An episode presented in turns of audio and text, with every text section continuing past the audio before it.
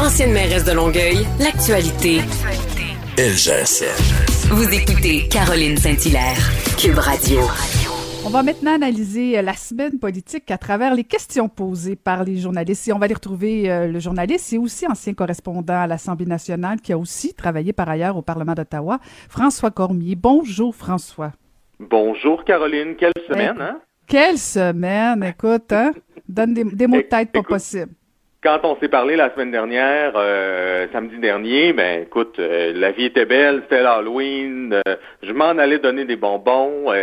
écoute, drame à Québec, la pandémie qui continue, les élections américaines qui sont serrées, je te dis que ça... Et la lumière qui diminue. Alors, je te dis que c'est toute une semaine qu'on a passée. ce qui m'amène à te parler de santé mentale, parce qu'évidemment, ça a été un des thèmes, un des thèmes importants cette semaine à l'Assemblée nationale. Tu sais que le gouvernement a annoncé 100 millions de dollars, de l'argent neuf euh, qu'on nous mhm. dit. Euh, on nous dit que ce n'est pas de l'argent qui avait déjà été annoncé. Et euh, je t'amène tout de suite sur une question qui a été posée au ministre délégué à la Santé, Lionel Carman, par le journaliste de la presse canadienne, Patrice Bergeron. On écoute. Souvent, les partis d'opposition ont fait mention du fait qu'il s'agissait d'une crise en santé mentale au Québec depuis le début de la pandémie. Euh, vous avez toujours évité soigneusement d'utiliser le mot crise. Après ce qui est arrivé en fin de semaine, est-ce qu'on peut dire qu'il se passe bel et bien une crise en santé mentale au Québec? Premièrement, ce qui est arrivé en fin de semaine, je pense, était imprévisible et il ne faut pas le lier euh, à la pandémie de façon euh, si, définitive.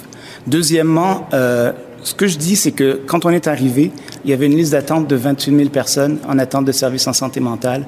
On est en train de diminuer la liste qui est rendue à 16, à 16 000.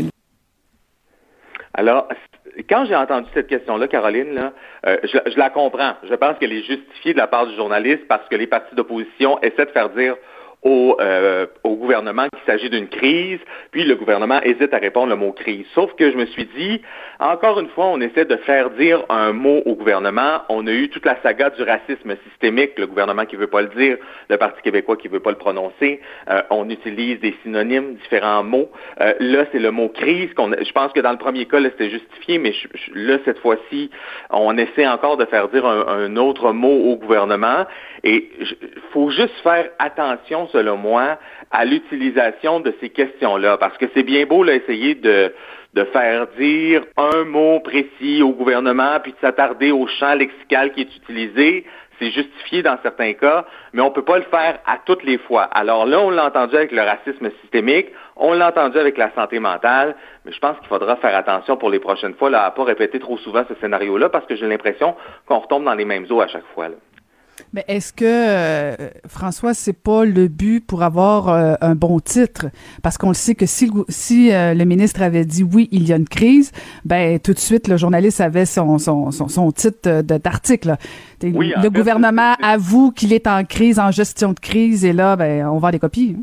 Oui, c'est ça. Ou, ou au contraire, le gouvernement refuse d'admettre qu'il y a une crise, alors que le gouvernement euh, dit peut-être que la situation est grave, que la situation est préoccupante, que la situation est alarmante, mais il va pas jusqu'à dire le nom crise. Euh, c'est, euh, je pense, comme je te dis, qu'on peut le faire de temps à autre, euh, qu'on peut aussi demander comment est-ce euh, au gouvernement comment est-ce qu'il qualifie lui-même la situation en donnant quelque choix de réponse. Puis là, on peut savoir si c'est euh, préoccupant, si c'est alarmant ou si c'est à l'état de crise. Mais je pense que d'essayer de faire dire le mot par un élu, faut le faire avec parcimonie peut-être là, parce que sinon euh, ça, devient conseil, ça, ça devient répétitif dans les questions. Évidemment, euh, la santé mentale, là, on, en a parlé à la fois pour la pandémie, mais on l'attendait dans l'extrait. On a vécu de terribles événements euh, la fin de semaine dernière à Québec. Tu étais ici, moi j'habite à quelques kilomètres de là. je pense que ça nous a tous, ça nous a tous ébranlés. Mm-hmm. Oui, surtout les, les gens qui ben, surtout les gens, c'est-à-dire d'autant plus les gens qui connaissent les lieux ou qui mhm. fréquentent euh, ces lieux-là. Euh, évidemment que lorsque tu as une annonce sur la santé mentale euh, à l'Assemblée nationale en début de semaine et que ça, ça s'est passé dans la fin de semaine, ça teinte les questions des journalistes. Cela dit, la même question a été posée trois fois au ministre Lionel Carman et je t'avoue que je me pose moi-même des questions sur pourquoi trois fois. On écoute. Quelle partie de l'investissement que vous annoncez aujourd'hui aurait pu peut-être euh, empêcher le drame de cette fin de semaine? On ne pourrait pas empêcher d'autres espèces de drames comme ceux-là de survenir, si on comprend bien. On a beau mettre autant d'argent et autant de psychologues qu'on veut, on ne pourra pas toujours éviter ce genre de drame-là. Alors, trois fois, ce sont trois journalistes différents que vous avez entendus qui ont posé la question à M. Carman en lui disant oui, mais là, vous nous dites euh, que euh, les investissements que vous avez, ça ne pourra pas empêcher des événements comme celui-là. Je t'avoue que une fois, bon, euh, deux fois, c'est déjà trop. Trois fois, c'est beaucoup, les amis. tout le monde est un à côté de l'autre, évitons de poser les mêmes questions. mais aussi, ce que je te dirais, c'est que il y a personne qui pense que si on fait des investissements pour lutter contre le suicide, qu'il n'y aura plus de suicide du jour au lendemain.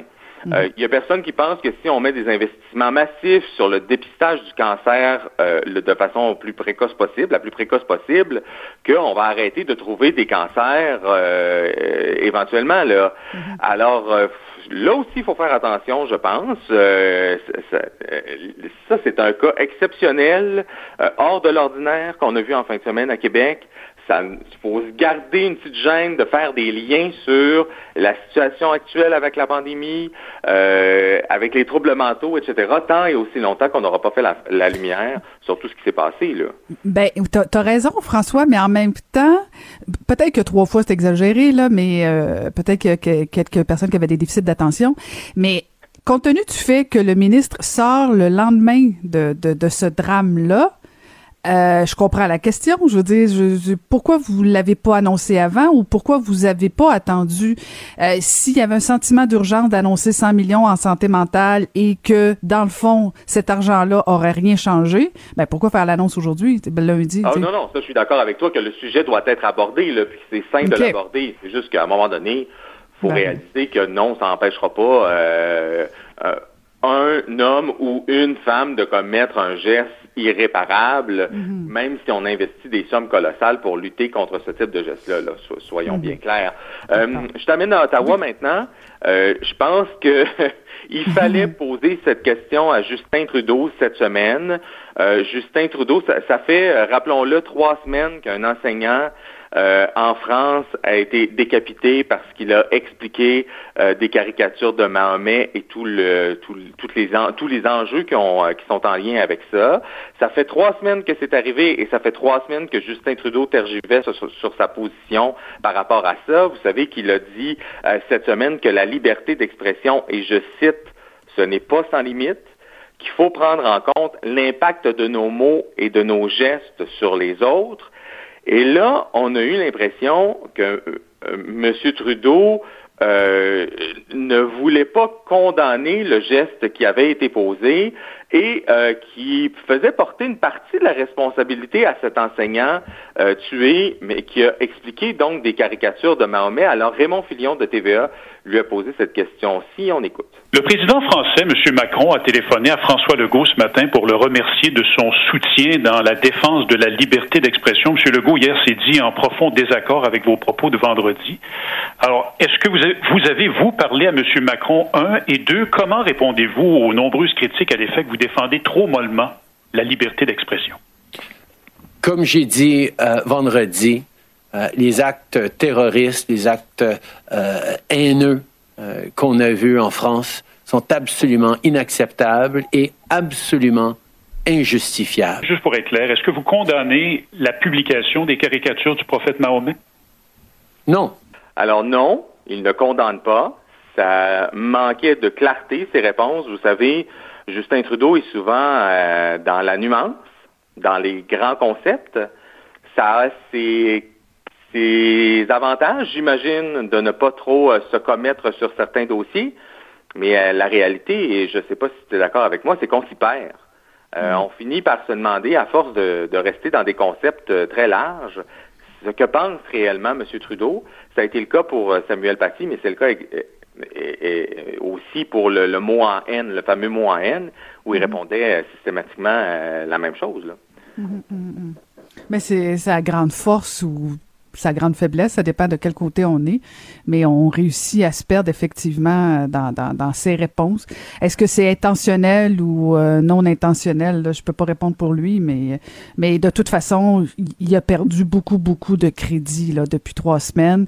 Ça a trop bougé, ça a trop changé, il a trop hésité, ça a pas de bon sens. Là, je veux dire, euh, non. Trois ça- semaines pour trouver un message et les bonnes lignes, là, c'est un peu long. C'est un peu C'est un peu long, un peu long. Même moi, je suis capable de faire mieux que ça. oui, toi, tu trouves des lignes en trois secondes. Écoute, euh, dernière question. euh, c'est un petit, euh, un petit clin d'œil. Bonne question qui a été posée à François Legault. Bonne question, mais c'est surtout euh, la sous-question qui a été euh, comique de la part du collègue Louis Lacroix à Cogeco. On écoute. Ma deuxième question, c'est pour vous, M. Legault. Elle va être bien simple. Deux mots. Biden ou Trump? Oh, j'ai pas l'intention de, de me mêler de ça. Je voudrais pas, euh, si on était en élection ici, que les autres États ou pays se de nos élections. Donc, ça sera aux Mais je pense pas que votre réponse aura une grosse influence. Là. Oui, pas vous, mais euh, pas... je suis d'accord avec vous. Je suis très humble face à ça. Donc, Monsieur, le- Monsieur chiant, Legault ça. qui est très prudent, mais soyons réalistes, là, euh, il n'y aura pas des manchettes euh, euh, demain matin aux États-Unis euh, il n'y aurait pas eu de manchettes si c'était prononcé là, en disant Premier from Quebec se prononce contre Trump ou encore contre Biden. Breaking news! Breaking, Breaking news! news, breaking news on CNN. Ça, aurait, ça aurait été étonnant, mais quand même, hein, on essaie toujours de le faire dire aux, aux- aux politiciens et, et ça, c'est plus difficile quand on, on cherche à savoir s'ils ont une préférence pour un, un gouvernement ou l'autre lorsqu'un pays étranger, lorsqu'un autre pays est en élection. Euh, dans ce cas-ci, donc, euh, M. Legault qui euh, s'est gardé une- une petite gêne, là, fidèle à la tradition, c'est souvent plus facile d'obtenir une réponse des partis d'opposition qui, eux, n'ont pas à faire affaire directement avec les dix gouvernements et ont moins de misère à se prononcer, disons-le.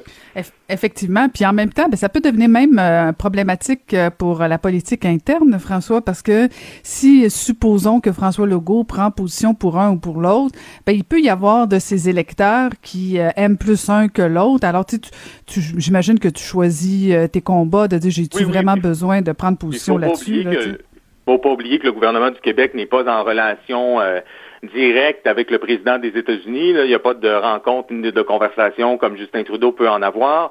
Par contre, avec certains États américains, hein, on a des projets, particulièrement les États américains, qui sont sur le bord de la frontière et on a vu notamment avec le Maine cette semaine à quel point c'est serré dans l'État du Maine. Alors, euh, effectivement, peut-être que François Legault choisit de de ne pas froisser euh, de ne pas froisser les gens qui sont euh, qui sont euh, américains et qui vivent au Québec et ils préfèrent donc se garder une petite chaîne.